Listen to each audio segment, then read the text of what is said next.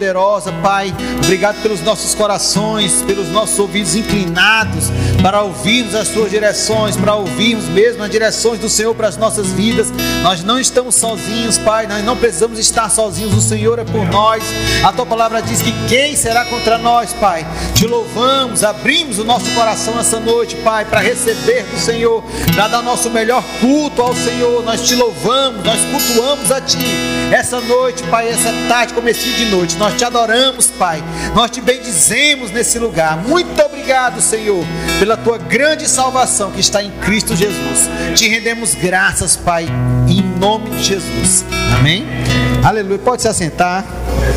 Aleluia.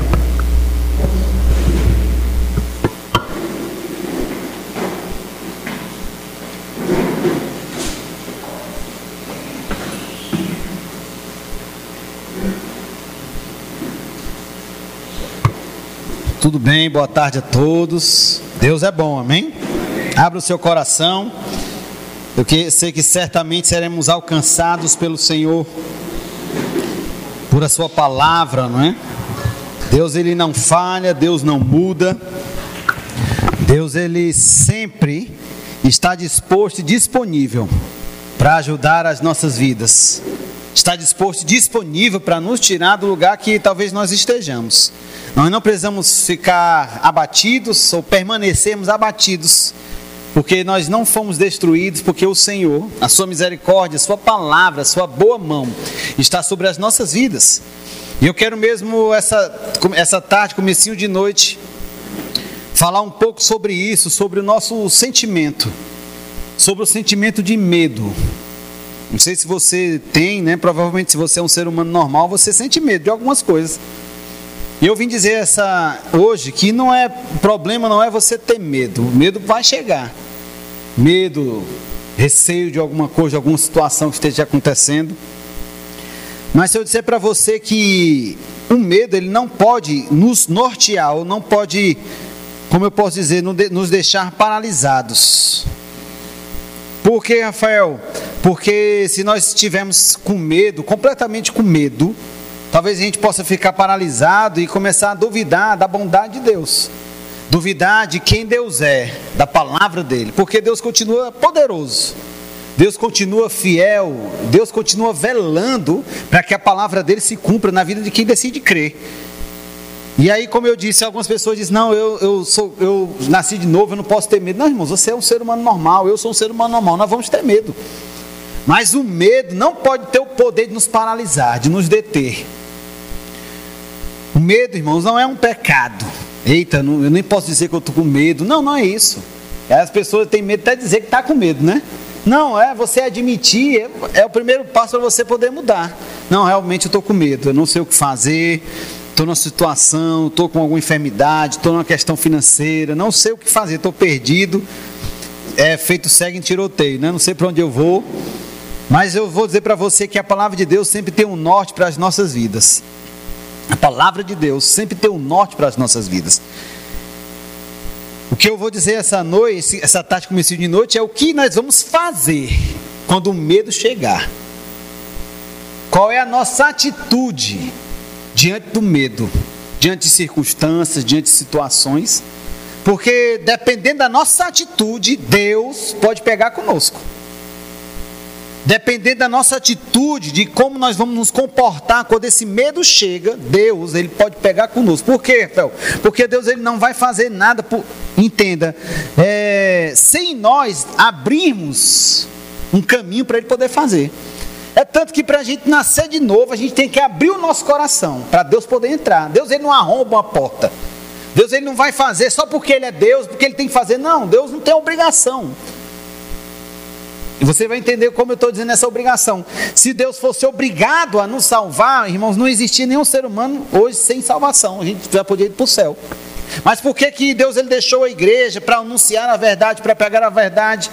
A Bíblia diz que a fé vem pelo ouvir, ouvir a palavra de Deus. Para quê? Foi para as pessoas abrirem o coração. Qual que é a questão de abrir o coração? Você escuta a palavra e aquela palavra convence você. A Bíblia diz que o Espírito Santo nos convence. Nós precisamos de salvação. E nós abrimos nosso coração dizendo: Jesus, eu aceito o Senhor como meu único e suficiente Salvador na minha vida. para Deus poder trabalhar na nossa vida, irmão, nós temos que abrir o nosso coração. E por que, que a gente acha que nas outras áreas da nossa vida, a gente acha que Deus vai poder trabalhar sem a gente dar as ferramentas, se a gente agir de uma maneira diferente? Isso por isso que eu quero, eu vou falar essa, essa tática, comecei de novo sobre isso, sobre a nossa atitude quando o medo chega.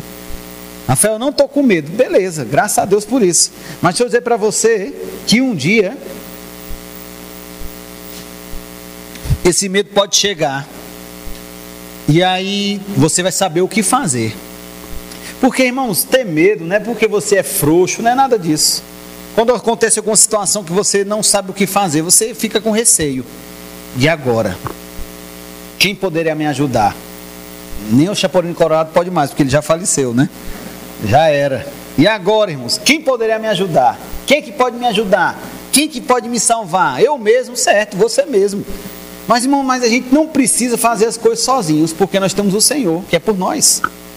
Deus ele vai facilitar coisas que a gente, na nossa, na nossa própria força, poderíamos nos cansar, nos cansar, nos cansar, nos cansar e ainda não ter o resultado que a gente deveria ter. Ok? Vamos lá, né? Abra comigo em 2 Coríntios capítulo 5, versículo 7. Vamos começar por aí. 2 Coríntios 5, 7.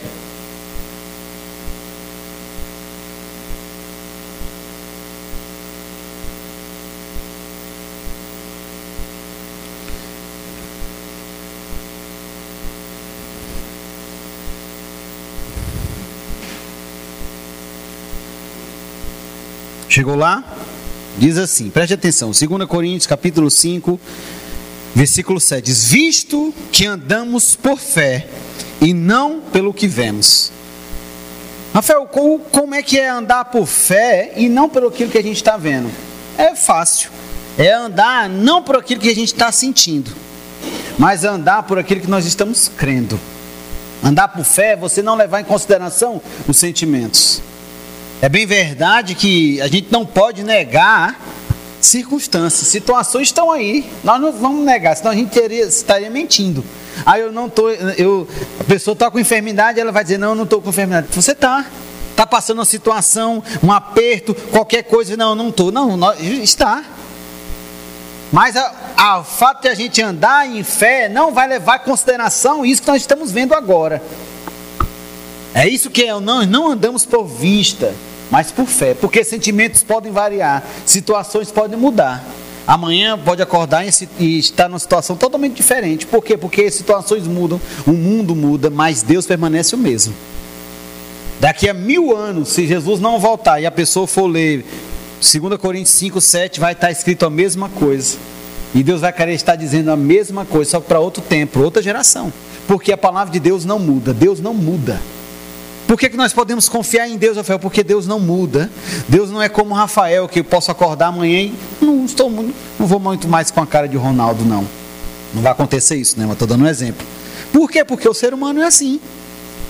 Acorda, sei lá. Algumas vezes Marina já sonhou que no sonho eu estava traindo ela. E ela acordou injuriada. Eu, minha amiga, não, porque eu sonhei. Mas sim, né? foi, um, foi um sonho, não, foi um pesadelo. Por quê? Porque são sentimentos. Né? E claro, acordei e disse: Não, meu amor, eu estava aqui, graças a Deus, está tudo certo. Está tudo bem, graças a Deus, obrigado. Porque sentimentos podem, podem mudar. Quantas pessoas que estavam conosco no começo, Gil, da nossa caminhada e não estão mais com a gente? Não tem falta dedo na mão para a gente contar, meu amigo por N motivos, não sei, não, importa o motivo, mas muitas pessoas que passam pela nossa vida, que mudam, mudam com a gente.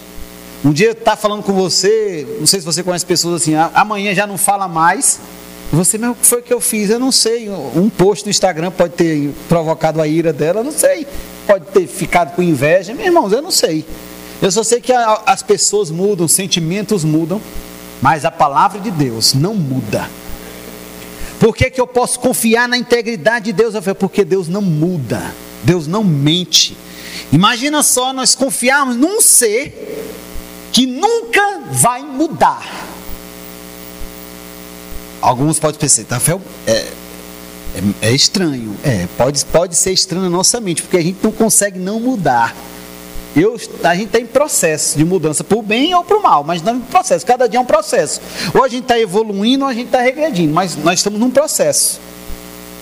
Mas imagina a gente acreditar num ser poderoso. A Bíblia diz que todo poder emana dele, está com ele, e esse ser não muda, ele não muda. Se ele disse algo, não vai mudar mais.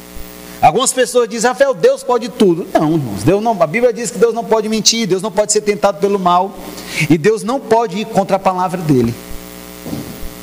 Se Deus fosse brasileiro, podia até inventar o jeitinho brasileiro de fazer as coisas. Mas Deus ele não vai burlar a palavra dele para alcançar as nossas vidas. Você está me entendendo? Deus não vai fazer, não, Deus não vai dar um jeitinho brasileiro para alcançar as nossas vidas. Deus não vai fazer isso. Por quê? Porque, entenda como eu vou dizer, Deus está preso, entre aspas, por aquilo que ele disse. Deus não pode ir contra com o que ele disse. E a Bíblia diz que passarão céus e terra, mas a palavra de Deus vai ficar eternamente, irmãos, ela não muda. Então vamos, partindo do princípio que nós servimos a um ser, ou devemos conhecer esse ser celestial chamado Deus, Jesus, o Espírito Santo, que ele não muda, a partir do momento que nós vamos conhecendo Ele, irmãos, nós vamos aprendendo a não viver mais pelo que nós vemos, mas vemos pelo que nós cremos. O que eu creio, Rafael?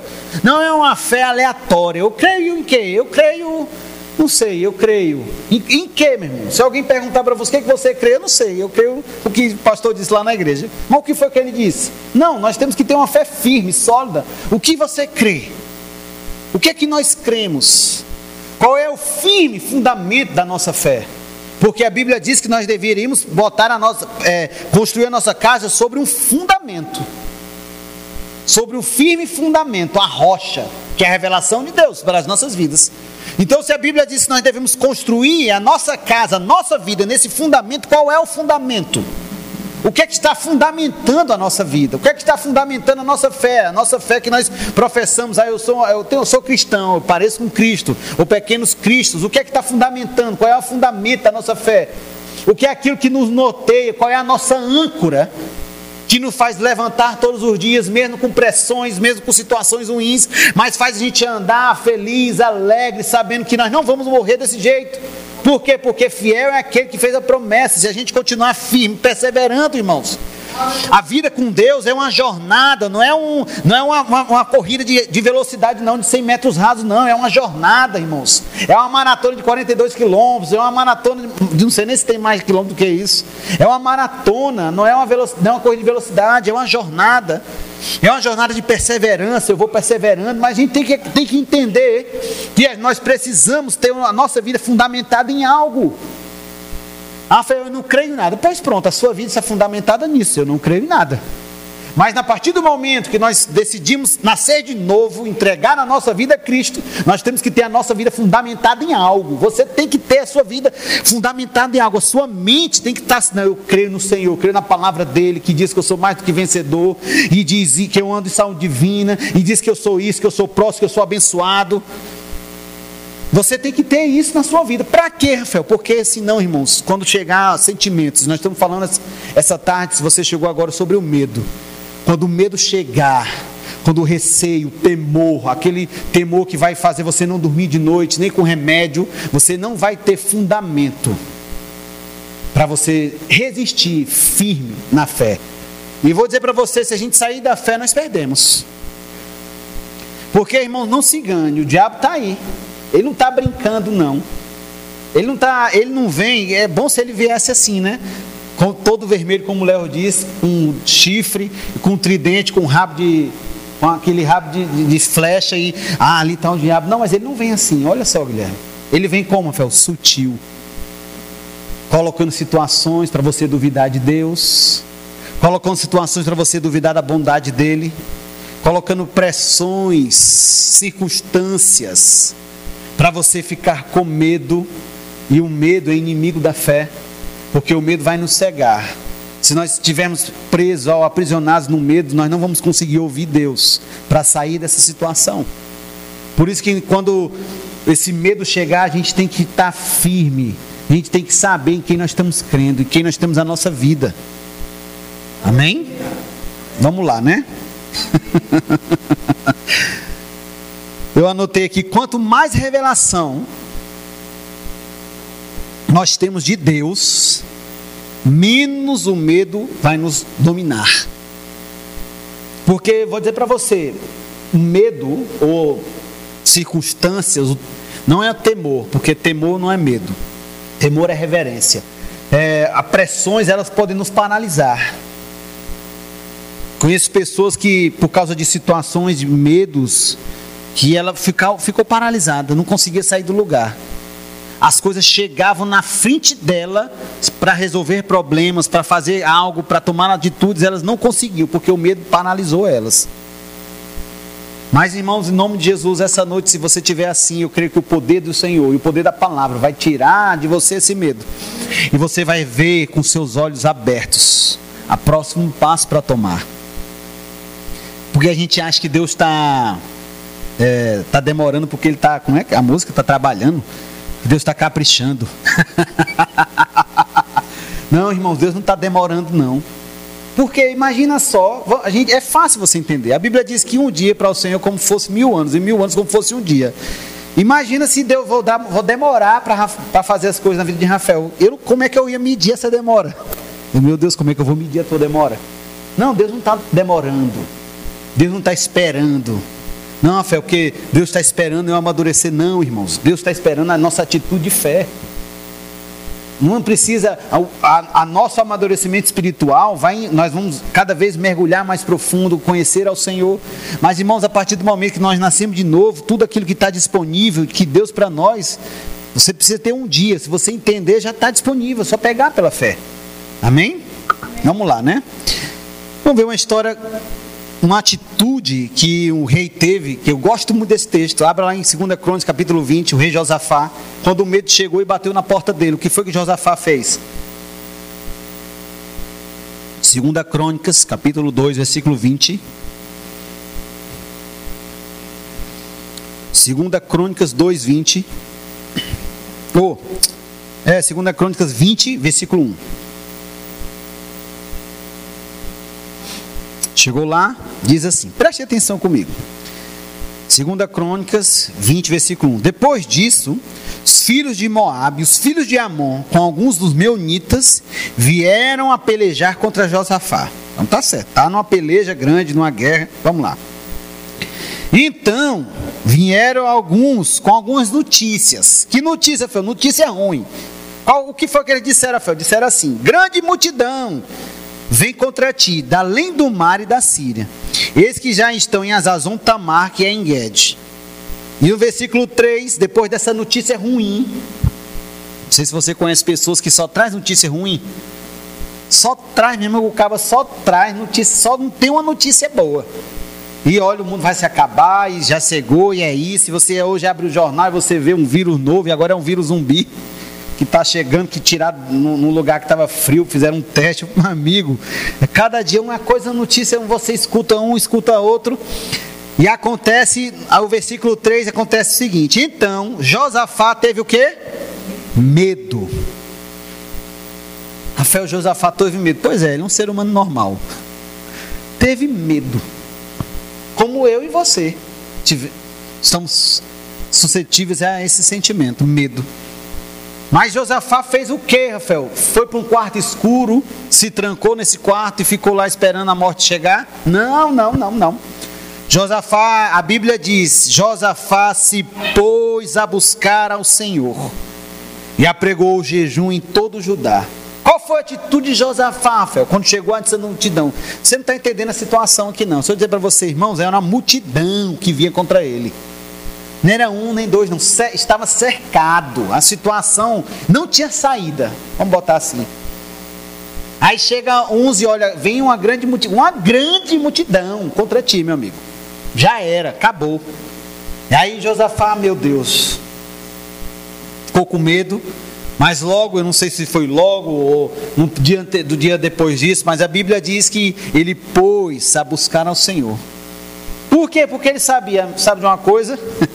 talvez eu possa estar nesse medo, nessa pressão, talvez eu não tenha saída, mas se eu conheço um que tem saída. Deixa eu dizer para você que Deus é um Deus de saídas. Deus, irmãos, ele, ele é porque a gente, a gente eu, eu vou dar um parênteses assim, porque a gente, é, algumas vezes a gente duvida que Deus é bom. Entendeu, Carminha? A gente fica na nossa mente bolando coisas e, e o que é que eu vou fazer e se cansa e se estressa e a mente fica cansada. Não sei se você já ficou tão preocupado, tão, que parecia que você é, carregou pedra o dia inteiro, chegou à noite, você estava tão cansado na mente que nem conseguia dormir quando dormia, porque estava cansado na mente, parecia que tinha apanhado.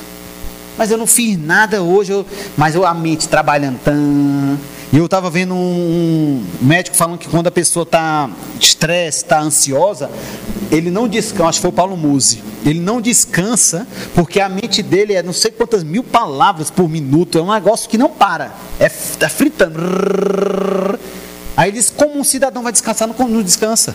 Pode tomar remédio, não vai descansar, porque a mente não para. Ansioso, a mente não para.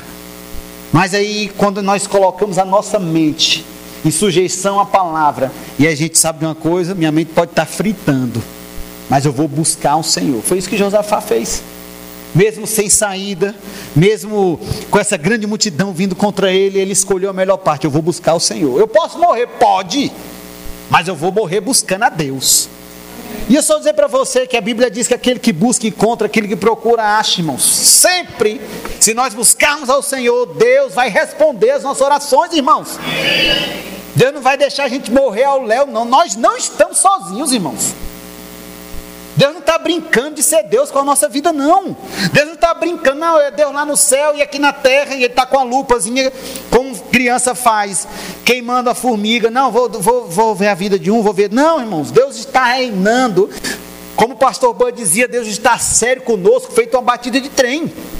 Deus está sério com a minha vida, Deus está sério com a sua vida, irmãos. Deus ele não está parado sem fazer nada, não. A Bíblia diz que Deus está trabalhando, trabalhando em favor daqueles que o amam e o buscam. Se nós buscarmos ao Senhor verdadeiramente com o nosso coração, Deus vai se inclinar, irmãos, e vai vir ao nosso socorro. Mas nós temos que fazer algo, nós temos que reagir a algo. Fazer como Josafá fez, ele pôs a buscar o Senhor e, pregou, e apregou o jejum em todo o Judá. O jejum é o que? Vamos separar, vamos nos separar, vamos nos consagrar. Porque certamente Deus vai nos livrar. Por que, irmãos? Eu vou dizer para você. Eu e você nunca vamos buscar a Deus sem ter um sentimento que Ele vai nos ajudar. A gente não vai buscar. Deus não é o nosso amigo, não. Que eu vou ligar e falar, Fábio, eu preciso da tua ajuda. Ele vai dizer que eu posso ou não posso. Mas Deus, irmãos, tem todo o poder. Se a gente buscar de todo o nosso coração, Deus vai dizer, eu posso. Talvez eu não vá não fazer do jeito que a gente quer, na hora que a gente quer, daquele jeitinho. Porque você vai ver que Deus fez um jeito totalmente contrário ao que Josafá poderia imaginar. Mas eu dizer para você que o jeito de Deus sempre dá certo. Vamos lá. Aleluia. Hum. Quero que você pule aí o versículo 7, no mesmo capítulo, tudo. Diz assim: Porventura, o nosso Deus, não lançaste fora os moradores desta terra diante do teu povo de Israel, e não deste para sempre a, a posteridade de Abraão ao teu, teu amigo, e habitaram nela, e nela edificaram um santuário, e o teu, teu nome, dizendo: Se algum mal sobrevier, espada por castigo, peste ou fome, nos apresentamos diante de ti nessa casa, e diante de ti, pois o teu nome. Esta, nesta casa clamaremos a ti a nossa angústia, e tu ouvirás e livrarás. Quero que você pule aí. O versículo 2 diz assim: Ah, nosso Deus, acaso não executar, não executar executarás tu o teu julgamento contra eles, porque em nós não há força para resistirmos a essa grande multidão. Eles estavam dizendo: Senhor, a gente não consegue, nós não conseguimos. Não, resistir, não há força para resistirmos a essa grande multidão que vem contra nós. E não sabemos nós o que fazer. Porém, todavia, entretanto, os nossos olhos estão postos em Ti. Não sei o que fazer, não tem saída. Porém, Senhor, os nossos olhos, os meus olhos estão postos em Ti, na Tua palavra. O que é que ele fez? Botou a bola para Deus, Senhor. se o Senhor é bom mesmo, é agora que o Senhor tem que mostrar. Eu não estou duvidando, não. Eu não duvido, não. Mas é, Senhor, se o Senhor é bom, eu sei que o Senhor é bom, eu sei que o Senhor existe, mas agora, nesse, ah, Senhor, agora eu preciso ver a tua bondade mais do que nunca antes da minha vida. Vai aceitar outro dia, vai chegar outro dia, mas agora eu preciso, Senhor, ver a tua bondade. É isso que ele estava dizendo. Se, Senhor, se o Senhor não agir, nós vamos morrer, vamos se acabar. Aí o que é que Deus fez? Vamos lá. ai, ai, ai. No versículo 15 diz assim: E disse: Dai ouvidos todo Judá e vós, moradores de Jerusalém, e tu, ó rei Josafá, ao que vos diz o Senhor. O que é que o Senhor diz? Não temais, nem vos assusteis por causa dessa grande multidão, pois a peleja não é vossa, mas é de Deus. O que é que Deus fez? Tomou para ele. Não, Josafá, o povo fica tranquilo. Vocês me buscaram, estão com medo, mas não deixaram o medo vencer vocês. Vocês estão com medo, mas me buscaram, estão os olhos postos diante de em mim, pois está certo. O que é que eu vou fazer? Agora a peleja é minha. Deus tomou para ele. Vocês não estão entendendo, não. Irmão, Deus não, tem nada, Deus não tinha nada com isso aqui. Era o povo. Era o povo dele, era, mas era a guerra do povo. Deus, pois a peleja agora é minha. Eu falei, mas o povo não era de Deus, Deus não podia ter feito isso antes. Podia. Claro que podia. Mas se você não sabe, irmãos, o nosso meio de comunicação com Deus é através da nossa vida de oração. Se nós não orarmos, Deus não vai poder agir. Deus quer, quer, mas Ele só faz se a gente orar. Deus não vai fazer nada, irmão, se nós não orarmos antes. Quando o povo orou, Deus agora peleja, agora vocês estão comigo. Está comigo, está com Deus. Vamos lá, o que, é que aconteceu, Rafael? No 17, olha, isso aqui é a história. Nesse encontro, não tereis que pelejar. Tomai, pois, posição, ficai parados e vede o salvamento que o Senhor vos dará. Ó Judá e Jerusalém, não temais, nem vos assusteis. Amanhã sairei ao encontro, porque o Senhor é convosco. E aí Josafá se prostrou em terra, né? E nós já sabemos a história. e o que é que aconteceu, Rafael? Estou procurando aqui. Cadê Jesus? No outro dia, gente. Tá, tá aqui, pronto. 20. Pela manhã cedo se levantaram e saíram ao deserto de Tecoa. Ao sair eles, pôs Josafá em pé diz: Ouvi-me, ó Judá, e vós, moradores de Jerusalém, crede no Senhor vosso Deus, e estareis seguros, crede nos seus profetas e prosperareis. Ele aconselhou, aconselhou-se com o povo e ordenou que os ordenou cantores para o Senhor, que vest... aí vestido de ornamento. Eu vou parafrasear para você entender. O que é que Deus fez aqui, Rafael? Deus, numa guerra normal, ia pessoa de guerra, né? O cara já estava bom demais. Cara, não, Deus está comigo, vou. Mas o que, é que Deus fez? Não, manda, manda cantores. Com a guerra é. E aí, Rafael, o que é que aconteceu, Rafael? Depois que esses cantores foram, no 22 diz: Tendo eles começado a cantar, entenda, entenda como no começo do exemplo que eu falei, nós vamos envolver Deus na nossa situação. O medo chegou, mas a gente orou. Nós temos que inclinar os nossos ouvidos para ouvir as direções de Deus. Talvez a direção de Deus não seja exatamente tão racional como a nossa. Mas não necessariamente não significa que não vai funcionar, porque Deus sabe, vai funcionar. Deus fez o que? Mandou cantores. Numa guerra, irmãos, ninguém via cantores. Irmãos, a gente não precisa ser general, certo? Não precisa ter estudado na mão ter feito o curso, ter, é, ser general, uma patente alta, para a gente entender que numa guerra ninguém via cantor e via cara armado, até os dentes, tanque. Nessa época não tinha, né? Ele vinha mandar o povo com flecha, com... mandava o pessoal de guerra. Aí Deus disse: Não, essa peleja é minha. Vocês não vão fazer nada, não. Para depois dizer que não foi vocês, não. Isso aqui vai ser eu. Faz o seguinte: manda os cantores, os músicos, o problema, né, com os músicos, deve, o bichinho deve ter ficado com fé, né? Foi Deus mesmo, Josafá. Foi Deus. a multidão vindo, Josafá, não, foi Deus, vai. Josafá, foi Deus, foi graça, foi Deus, foi aleluia. Então, eu não, nem canto bem. Eu acho que eu vou sair do Ministério do Louvor, meu Deus do céu, Senhor. Eu vim para o Ministério do Louvor que eu achei que eu nunca ia participar de uma guerra. Josafá foi Deus, né? Foi Deus, tá certo. Foi, graças a Deus. Aleluia. Porque vocês. Não, irmãos, a gente tem que nos, colocar na situação. A gente está lendo o final da história e deu tudo certo. Graças a Deus. Mas eles não sabiam que eles iam na frente, iam morrer alguns para Deus dar o livramento. Eles não sabiam disso, não. Eles estavam indo. A multidão, irmãos, é porque a gente não entende, né? A multidão. Multidão de pessoas querendo te matar, rasgar, te destruir, te desquartejar, acabar contigo. Deus vai, vai os louvor, vai, vai os levitas aí, vão na frente, vão na frente. E começa a cantar. ah, meu amigo. É como chegar aqui perto do play aí, vamos, vamos começar a cantar que Deus vai resolver todos os nossos problemas. Eita, Rafael, e a mente fica, mas isso é loucura, isso não vai dar certo, meu amigo. Ei, gente, é ser, gente, é gente desde Adão.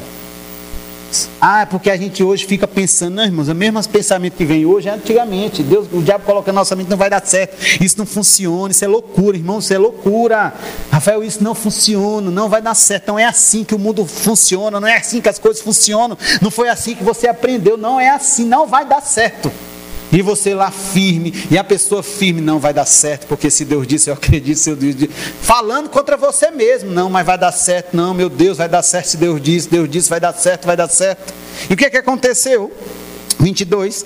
Tendo eles começado a cantar e dar louvores, pôs o Senhor emboscadas contra os filhos de Amon e Moabe, e os dos montes Seir que vieram contra Judá, e foram des, desbaratados porque os filhos de Amon e de Moab se levantaram um contra os moradores de Monte Seir. Olha só a confusão entre eles mesmo, para destruir e exterminar. E tendo eles dado cabo de morador de Seir, ajudaram uns aos outros a destruir-se. Tendo Judá chegado ao alto, que olha para o deserto, procurou ver a multidão, e eis que eram só corpos mortos, que jaziam em terra sem nenhum sobrevivente. E vieram Josafá e o seu povo para saquear os despojos, e acharam entre eles cadáveres com riqueza em abundância e objetos preciosos. Tomaram para si mais do que podiam, levaram três dias para saquear os despojos, porque era muito. Três dias. Eu não sei se esse povo carregava na guerra, era muita coisa, né? Três dias saqueando os despojos que, que aconteceu, Rafael? Não sei como é que Deus fez isso. Sei que dois, dois povos se uniram contra o pessoal de Sei, destruíram ele, depois eles mesmos se destruíram, se acabou um com o outro. Acabou. Não sobrou ninguém. O que é que Josafá fez? Agora, depois que ele olhou falou, eu sabia, Deus está com a gente, meu amigo. Agora vamos descer, vamos pegar um despojo. Três dias pegando despojo. Três dias. Rafael, um dia naquela época tinha 24 horas, provavelmente. Tinha 24 horas. Três dias, três dias pegando despojo de uma guerra que estava perdida. Por que isso aconteceu, Oféus? Isso é maravilhoso, isso aí é uma história linda, pois é. Mas o mesmo Deus daquela história é o mesmo Deus que está habitando em nós hoje. Com uma diferença. Ele não é somente o nosso Deus mais, mas Ele é o nosso Pai, porque nós nos tornamos filhos de Deus através de Jesus Cristo. Você está comigo? Eu não sei se você tem filho aqui. Mas se alguém mexer com seu filho, mãe não precisa dizer que mãe vira leão, onça, né? Se alguém mexer com o filho aqui, já era, perdeu, meu amigo. Ela vai se matar, mas ela vai conseguir livrar, pelo menos um ela livra. Ela arranca um pedaço, vai. Aí você, o pai, a mãe faz tudo para ajudar, para salvar. Imagina, irmão, o sentimento de Deus. Que ele não é somente mais o só o Deus, mas ele é o nosso pai. Mas por que que isso tudo aconteceu, Rafael? Porque, Rafael, eles decidiram colocar os olhos firmes em Deus. O medo chegou, mas isso não paralisou eles, mesmo sem entender como seria o final, porque isso a gente, a gente lê aqui e é acha que é algo que se resolveu e rapidinho. Não, isso aqui é um processo. O medo chega, a, a circunstância chega, aí o medo se aloja dentro de você, você tem uma decisão: se eu vou continuar crendo ou eu vou me esconder. Mas aí a Bíblia diz que Josafá pôs a buscar o Senhor, mandou, pregou o jejum, os olhos estavam firmes em Deus e firmes na palavra de Deus. E Deus disse: agora que vocês oraram, fique tranquilo, a peleja agora não é mais de vocês, é minha. E vocês não vão pelejar, não, vocês vão ficar parados. Josafá manda os cantores na frente. E aí lá na frente Deus faz, Deus faz tudo. Você, a gente leu aqui e sabe o que aconteceu, mas eles não sabiam. É tanto que a gente acabou de ler que eles chegaram no monte procurando a multidão e só olharam corpos. É a mesma coisa quando a gente está querendo comprar algo. que a gente está com medo, mas a gente continua crendo e acontece algo e a gente chega do nada. Não, não existe nada do nada. Algo Deus fez, alguma situação Deus fez para isso chegar até nós. Mas o que eu quero dizer é que a gente não pode deixar esse medo nos paralisar. O medo não pode nos determos. Amém? Nós temos que fazer como Josafá fez, ou ter o mesmo sentimento que Josafá tinha. De que, Fel? De confiar em Deus, de confiar no Senhor, de acreditar que Deus ele não está brincando conosco, que Deus ele não está brincando com a palavra dele, que ele continua agora em 2023 velando para que a palavra dele se cumpra nas nossas vidas. Se, irmão, se uma porta fechou, é ruim, claro. Uma porta que você está, uma porta fecha, é ruim, péssimo. Você vai ficar triste, vai. Vai abalar, vai. Mas, e aí, Rafael, o que, que eu vou fazer? Vou orar para Deus abrir mais. Deus vai abrir porta? Deus abre porta. Deus continua abrindo portas para nós passarmos por ela.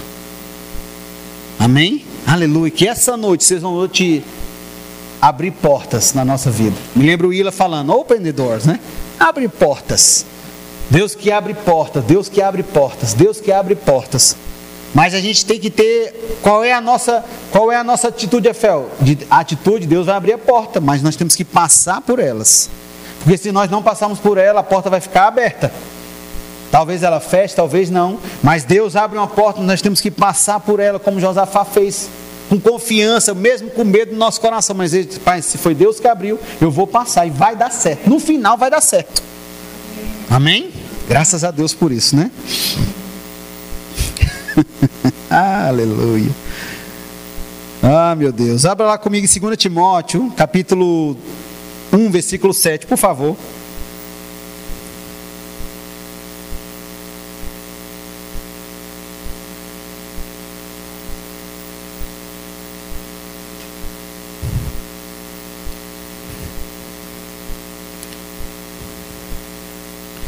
Segunda Timóteo 1:7 diz assim: eu vou ler na revista Almeida, revista atualizada, né? Na versão, uma versão pode ser diferente um pouco.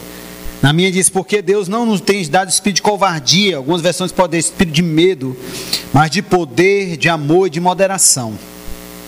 Rafael, como é isso, Rafael? Deus não deu espírito de medo, Deus não me deu espírito de, de, covardia, eu não sou covarde, não. Deus não deu esse espírito de covarde. Lógico, a gente tem o Espírito Santo dentro da gente. Só que você vai entender que Deus não, não nos tem dado esse espírito de medo, espírito de covardia, no sentido de nós estarmos tímidos. Qual é a característica primordial de uma pessoa tímida? Ela não fala. é, é o, pa o, padrão de um tímido é esse. Entra mudo e sai calado.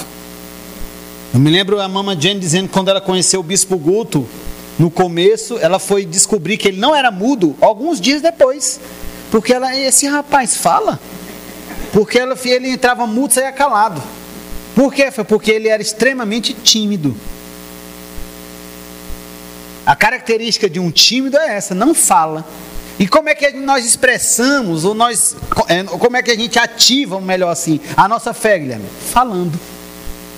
É alto, fé. Irmãos, você fala do jeito que você quiser, alto, baixo. Mas nós precisamos falar, precisamos orar, precisamos é, ativar a nossa fé através daquilo que nós estamos falando. Por isso que a Bíblia diz: Deus não tem dado espírito de covardia, de timidez. No sentido de Deus não tem dado esse, esse, essa covardia para você ficar calado, não. Deus tem dado você amor, poder e moderação. Para quê, Para você falar mesmo. Para você agir. O medo pode chegar. Eu estou falando sobre o medo essa noite, mas é qualquer outro sentimento que queira depreciar você, queira deixar você para baixo que queira colocar você ou tirar da posição que você é em Cristo Jesus, de mais do que vencedor. Não existe outra posição hoje em Cristo, nós somos mais do que vencedores. Eu não estou sentindo fé, não tem problema, nós não vivemos pelo que sentimos, nós somos mais do que vencedores. Rafael, eu não estou vendo, não tem problema, nós não vemos por vista, nós vemos pela fé, nós vemos pelo aquilo que nós cremos, e nós somos mais do que vencedores. Rafael, e, e, essa situação não mudou ainda, não tem problema, nós somos mais do que vencedores. Por quê, Rafael? Porque a palavra de Deus é sempre, ela é e sempre será a verdade absoluta nas nossas vidas. Eu me lembro quando eu era adolescente, criança para adolescente, não podia comer muitos, muitos ovos, porque o ovo era um só, porque aumentava o colesterol e aquilo mais. E hoje, hoje você pode comer à vontade. Pode comer à vontade, porque ovo é, tem isso, tem aquilo, tem albumina. Aí eu fui vendo lá que o ovo ajuda a melhorar a memória. Ah, Fé, o ovo mudou? Não. O que é que mudou, Fé? O conhecimento do ser humano. A ciência foi evoluindo e aquilo que ela achava que era errado hoje já é bom. Pode ser que daqui para frente não vai voltar o ovo fazer mal, mas por enquanto ele está fazendo bem. Graças a Deus. o que é que muda, Fé? É o conhecimento.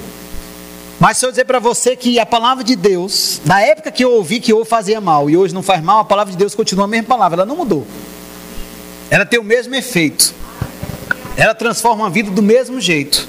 Mas nós temos que inclinar os nossos ouvidos, inclinar o nosso coração para recebermos de Deus.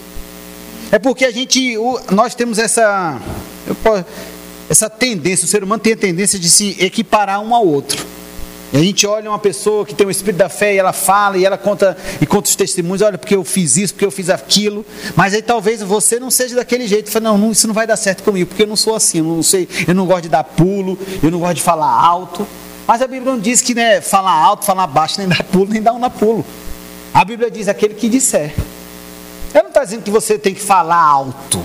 Ela não está dizendo que você tem que falar rápido, tem que falar devagar. Ela não está dizendo que você tem que falar de uma dicção perfeita. Não, ela, aquele que disser. Aquele que disser. Aquele que disser. Se você fala, se você disser, crendo com seu coração, vai acontecer. Amém? Graças a Deus por isso, né? Abra comigo em Salmos 46, versículo 1, por favor.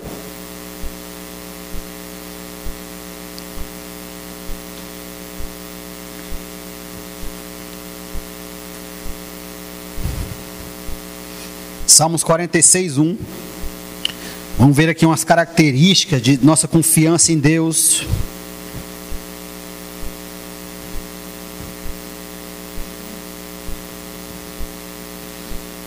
Salmos 46, 1 diz assim: Deus é o nosso refúgio e fortaleza, socorro bem presente nas tribulações. O que é uma tribulação, Rafael? Aflição, problema, ao que está afligindo você. E a Bíblia diz: Deus é o nosso refúgio e fortaleza, nosso socorro bem presente nas horas das tribulações. Deus é o meu socorro, é o meu e o seu socorro. Assim como o Senhor socorreu Josafá, assim como o Senhor socorreu tantas outras pessoas na Bíblia, Deus continua nos socorrendo. Por quê, Fel? Porque Ele é o nosso refúgio e fortaleza. O que é um refúgio, irmãos? O que é um refúgio? a gente fala, Deus é o meu refúgio. O que é um refúgio? Um lugar onde eu vou estar guardado, refugiado. Não é isso? Não, um lugar onde eu vou estar guardado, refugiado. Tá, a gente está na rua, chovendo, caindo um, um toró com relâmpago. Eita, eu vou me refugiar embaixo de alguma coisa, de uma casa, de uma igreja, vou ficar refugiado. Você está guardado da chuva, guardado do relâmpago. Isso, Deus é isso para nós, é o nosso refúgio e nossa fortaleza. O que é uma fortaleza, irmãos? Onde nós estamos guardados. Uma fortaleza, ninguém invade uma fortaleza. É difícil. Imagina Deus sendo nosso refúgio e nossa fortaleza. Rafael, mas eu não vejo, quer dizer que eu estou refugiado, mas como é que pode? E você vai entender que é um lugar onde nós estamos em Deus. Deus ele vai ser o nosso refúgio nossa fortaleza quando nós estamos nesse lugar, confiando nele de todo o nosso coração. Não é uma mágica, irmãos, não existe mágica no Evangelho. Não existe um pozinho mágico, nem uma, uma, oração, uma reza poderosa que eu vou tirar aqui do bolso, vou dar para você aqui, ó, faz isso aqui que vai dar certo. Não existe algo mágico, nem um pirim-pim-pim que vai tocar na sua cabeça, não. Mas é a atitude do nosso coração. O Evangelho é uma atitude. Nós tivemos a atitude de aceitar Jesus e nós nascemos de novo. A nossa vida vai mudar quando nós tivermos a atitude de colocar essa palavra e praticar ela nas nossas vidas. Você está comigo? Quero que você abra comigo, por favor, em Salmos 18:1. Vamos ficar mais uns dois salmos mais aí. Diz assim, Salmo 18, versículo 1: Eu te amo, ó Senhor, força minha. Salmo 18, 1. Eu te amo, ó Senhor, força minha. O Senhor é a minha rocha, é a minha cidadela, o meu libertador. o meu Deus, o meu rochedo em quem me refugio, o meu escudo, a força da minha salvação, o meu baluarte. Invoco o Senhor digno de ser louvado, serei salvo dos meus inimigos. Olha só. O Senhor é o que? Nosso fé é a minha força, a minha fortaleza, a minha cidadela, o meu libertador, o meu rochedo, em quem eu me refugio. O que é que aconteceu com Josafá? Ele se refugiou em Deus. Situação chegou, medo chegou, algo esmagador chegou sobre ele, pressão, depressão, ansiedade, falta de sono, você não dorme mais, chegou querendo esmagar você. A tribulação é isso. Você pega a palavra é como se algo estivesse esmagando você, estivesse no rolo compressor, de fato. Você está esmagando, está me esmagando. E o que é que, o que, é que Josafá fez? O que é que nós vamos fazer? Nós vamos nos refugiar em Deus. Para quê? Foi porque Deus é nossa força, Deus é nossa fortaleza, Ele é nossa cidadela. A situação vai bater na nossa força e vai sair. Nós estamos refugiados, Deus é a nossa fortaleza. A situação, a circunstância vai bater na nossa fortaleza e vai voltar, porque ela não resiste ao Senhor. Não tem como a situação resistir a Deus, porque Deus é nosso escudo, Deus é nossa fortaleza, Ele é o nosso refúgio, Ele é a nossa força. É em quem nós estamos refugiados. Amém? Aleluia. Salmos 91. Muitos já conhecem, não todos. Salmos 91, 1 diz assim: Salmos 91, versículo 1 diz: O que habita no esconderijo do Altíssimo e descansa à sombra do Onipotente. Entendam como o que Salmo está dizendo. O que habita no esconderijo do Altíssimo e descansa à sombra do Onipotente diz ao Senhor: Meu refúgio e meu baluarte, Deus meu em quem eu confio. Quem é que pode dizer isso, Rafael? Que Deus é o refúgio e é o seu baluarte, quem confio? Aquele que está habitando no esconderijo do Altíssimo e descansando à sombra do Onipotente. Amém? Eu vou ler.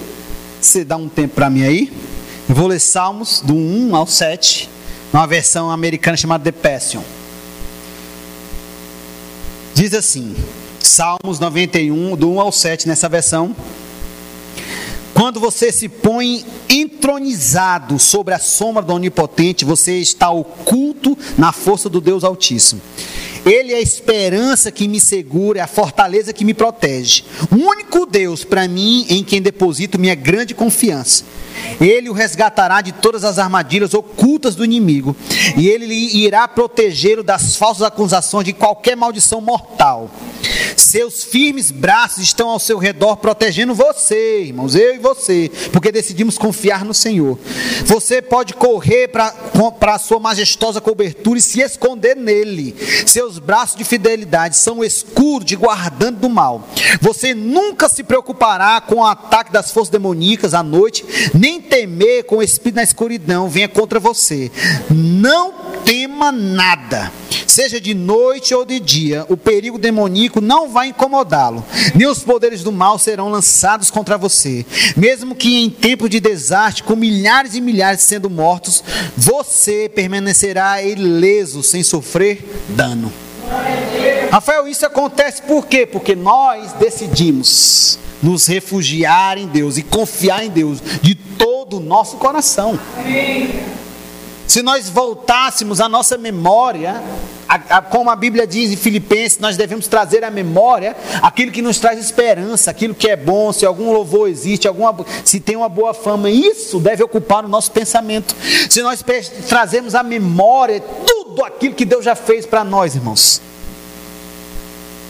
Se a gente trazer a memória das pequenas coisas, as grandes coisas, nós vamos ver que Deus sempre foi fiel, irmãos, aquilo que Ele disse na palavra dele nós vamos ver que a bondade de Deus, a mão de Deus sempre esteve sobre as nossas vidas. Mesmo se quando a gente não conhecia Deus direito, a mão dele estava lá nos guardando, nos guiando. Quando nós nascemos de novo, Deus fez grandes coisas. Por que ele não vai fazer de novo, irmãos? Não, Fé, eu fiz muita besteira. Pois é, irmãos, mas Deus está aqui para corrigir, para nos fazer é, dar uma, uma, uma, um giro de, não 360, que a gente voltar para o mesmo lugar, mas de 180 graus, e não fazemos mais as mesmas besteiras. Deus não está aqui nos castigando, Deus não está nos castigando, não, irmãos. Deus está com a mão estendida, esperando Rafael, vem para o refúgio que sou eu. Eu sou a sua fortaleza, confie em mim. Homens podem falhar, meu amigo. Homens, homens sentido ser humano, pode falhar, eles podem mentir, eles podem dizer algo que não vai acontecer, mas Deus não mente, Deus não muda, Deus não falha. Se nós decidimos confiar em Deus no nosso coração, irmão, certamente não seremos, não seremos aniquilados, não seremos derrotados. Por quê, Feu? Porque o Senhor é por nós. A Bíblia diz: quem pode ser contra nós? O medo não vai nos parar, a angústia não vai nos parar, a ansiedade, a depressão não vai ter poder de nos parar, porque o Senhor é a nossa fortaleza, o Senhor é a nossa força, o Senhor é a nossa cidadela em que nós nos refugiamos. E a Bíblia diz, irmãos, que nós podemos confiar em Deus. Nós podemos confiar em Deus de todo o nosso coração. O provérbio diz isso. Para não estribar, não nos prender no nosso próprio entendimento. Se Josafá fosse fazer talvez no próprio entendimento dele, não teria dado certo porque ele não tinha exército para isso, ele não tinha gente para isso, para vencer aquela grande multidão, mas porque ele decidiu confiar em Deus, mesmo com medo, ele decidiu confiar em Deus, colocou os olhos postos no Senhor. Como é que eu vou botar os olhos em Deus? Eu, eu nunca vi Deus, irmãos, na palavra dele. Deus e a palavra são um só. Jesus, ele é a palavra que tomou carne. Jesus, irmãos, não, não, não, veio existir quando ele nasceu de Maria, não, ele sempre existiu. A Bíblia diz que o Verbo era Deus e o Verbo estava com Deus. Mas aí o Verbo se fez carne, habitou entre nós, andando em verdade, justiça e amor. Você está comigo? Jesus é a palavra. Então, como é que eu posto? Como é que eu vou ficar com os meus olhos postos em Deus? Se eu nunca vi Deus, se eu não vejo Deus, Rafael, quando nós tivermos nossos olhos postos na palavra de Deus, nas promessas de Deus, confiando no mesmo jeito que a gente confia em alguém que disse: Olha, tal coisa vai acontecer. Se nós decidimos confiar em Deus, como nós confiamos nas pessoas, irmãos, algumas vezes, nossa vida poderia estar um pouco diferente. Por quê? Porque a palavra é digna de toda aceitação, irmãos, na nossa vida. É a palavra de Deus que tem o poder de transformar as nossas vidas. Talvez as pessoas podem voltar as costas para você. Talvez as pessoas podem não ligar mais para você, porque você não está mais fazendo isso, não mais está fazendo aquilo. Talvez ah, você pode ter saído do meio que delas, talvez elas não vão mais nem ligar, não vão mais se importar com você, mas só dizer para você que Deus não muda, Deus está com você, Deus está conosco. Se algumas pessoas não quiserem, não tem importância, Deus vai levantar outras e mais vai acontecer na nossa vida, como Deus disse que vai acontecer. Mas o que, é que a gente pode fazer, Rafael? A gente pode colocar os nossos olhos no Senhor, porque Ele é o nosso refúgio, Ele é a nossa fortaleza, irmãos. Não é aquilo que está no banco que é o nosso refúgio, é a nossa fortaleza. É o Senhor que é o nosso refúgio, é a nossa fortaleza. É o Senhor que é o nosso refúgio, é a nossa fortaleza. Amém? Em Josué, vá lá comigo, por favor, já estamos terminando. Josué 1, versículo 9.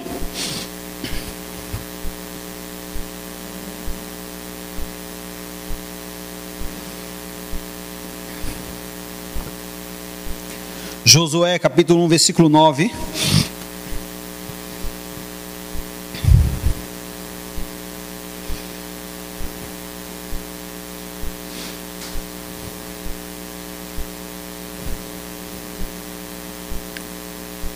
Diz assim: Não te mandei eu, Deus falando com Josué, ser forte e corajoso, não temas, nem te espantes, porque o Senhor teu Deus é contigo por onde quer que andares.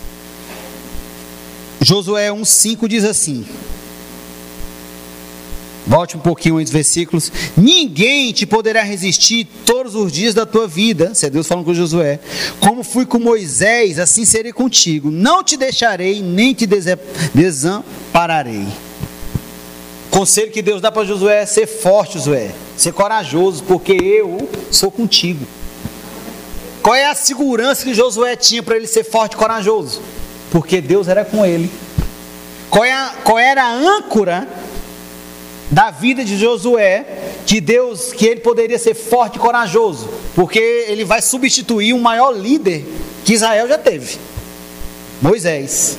Não é, irmão, não é fácil a situação, porque não era, não era só Josué que que poderia substituir, devia ter várias pessoas que queriam esse lugar. Moisés já foi, Agora, quem vai sou eu. Não, eu sou capaz. Isso. Josué deve ter escutado muita coisa.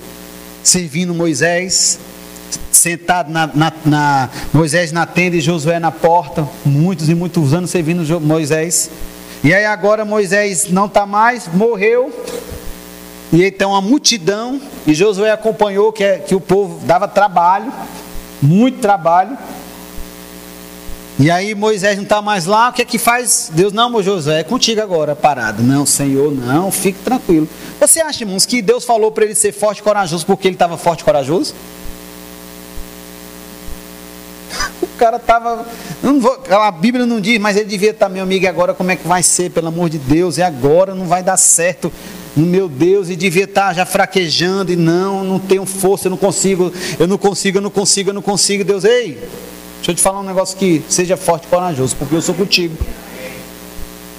Quando Deus levantou Moisés para poder ir falar com o príncipe, com Faraó, Moisés, não, Senhor, quem sou eu? Eu sou um homem de pesados lábios, eu não sei falar, e dando desculpa, dando desculpa, dando desculpa, e Deus, peraí, deixa eu te falar um negócio.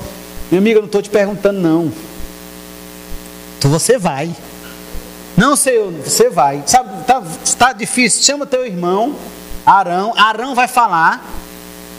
Eu vou falar para ti, você vai falar para Arão, Arão vai falar para o faraó e acabou, e vai dar certo.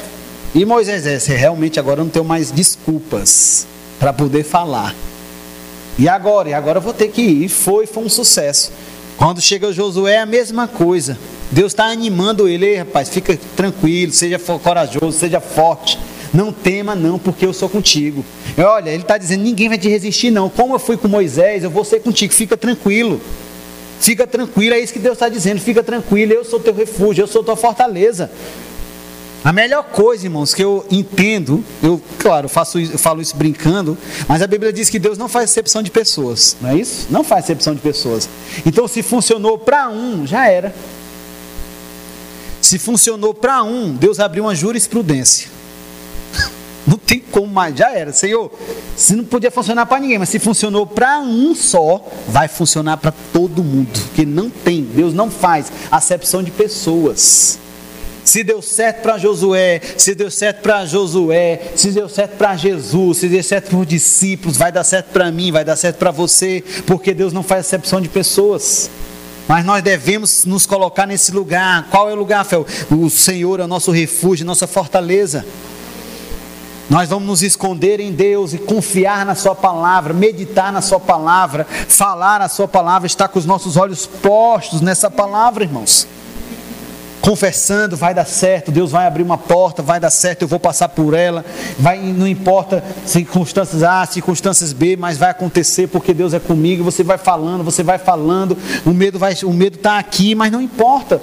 Irmãos, a gente tem que entender que a fé não é da nossa mente, a fé é do nosso coração. O medo vai estar na nossa mente, mas a gente vai falar com a fé do coração. Quantas vezes a gente vai confessar a fé com medo? A fé vai acontecer, vai, porque é a fé do coração. Mas você vai renovando a sua mente, você vai confessando, você vai confiando em Deus, e o, e a, e o medo vai, vai dando lugar à fé, à força, à alegria, à coragem. Mas a gente tem que entender que é um processo. Não é que vai apagar o medo das nossas vidas de uma hora para outra, não, irmãos. Mas nós vamos fazer aquilo que a Bíblia diz, mesmo com medo, mesmo com receio mesmo que com a ínfima chance de se, se der errado, vai acabar tudo. Pois é. Mas chega uma hora na nossa vida, irmãos, que a gente está na ponta de um precipício. E a gente vai ter que decidir: ou eu pulo e vai acabar tudo, ou eu fico e vai acabar tudo do mesmo jeito. Mas eu prefiro ficar com Deus e a Sua palavra e inclinar os meus ouvidos por que, Fel? Porque se eu confiar em Deus, irmãos, de todo o meu coração, a Bíblia diz que o Senhor vai se inclinar e a boa mão de Deus vai vir ao nosso socorro, porque Ele é o nosso socorro, Ele é o nosso refúgio, Ele é a nossa fortaleza, Ele é o nosso Deus em quem nós confiamos. Se nós temos condição de confiar em pessoas, porque são os nossos amigos, são entes queridos, são pessoas próximas, quanto mais em Deus, que nunca vai falhar e nunca falhou conosco. Deus nunca falhou com nenhum ser humano da história. Deus nunca falhou, nunca falhou, nunca falhou. Quantos anos existe o homem na terra e Deus nunca falhou com nenhum ser humano? Em todas as suas promessas. A Bíblia diz que nós já temos o sim e o amém de Deus. A Bíblia diz que Deus enviou Jesus Cristo, o melhor que Deus tinha. A Bíblia, a Bíblia continua dizendo: não nos dará graciosamente com Ele todas as coisas. Deus não está escondendo algo, escondendo a bênção de nós, não. Deus enviou Jesus, irmãos. O melhor que Ele tinha, Ele já enviou. Deus não está segurando algo, não. Deus está segurando para ver se a gente é fiel. Não, irmãos. O que, é que vai faltar, Rafael? Nós confiarmos em Deus de todo o nosso coração. Se você mesmo, essa noite, confiar em Deus de todo o seu coração, irmãos. Esse medo, não estou dizendo que vai desaparecer, mas a fé vai tomar, vai sobrepujar esse medo. E você vai sair daqui fortalecido. Eu creio nisso, todo o meu coração. Essa noite é uma noite de portas abertas. Uma noite de portas abertas. Eu tenho isso no meu coração mesmo. Portas abertas. Que área, Fel, meu irmão? Eu não sei. Eu, tenho, eu vejo no meu espírito portas abertas. Deus abrindo portas. Escancarando portas essa noite. Aleluia. Tem alguém essa noite que precisa de portas abertas? Vem aqui, nós vamos orar por você. Se você quiser, venha. Se você, se essa palavra falou com você, não estou dizendo que tem, mas se tiver alguém aqui, eu creio que Deus vai fazer grandes coisas nas nossas vidas. Aleluia, o Espírito Santo está aqui. O Espírito de Deus. Oh, aleluia. Uma noite portas abertas.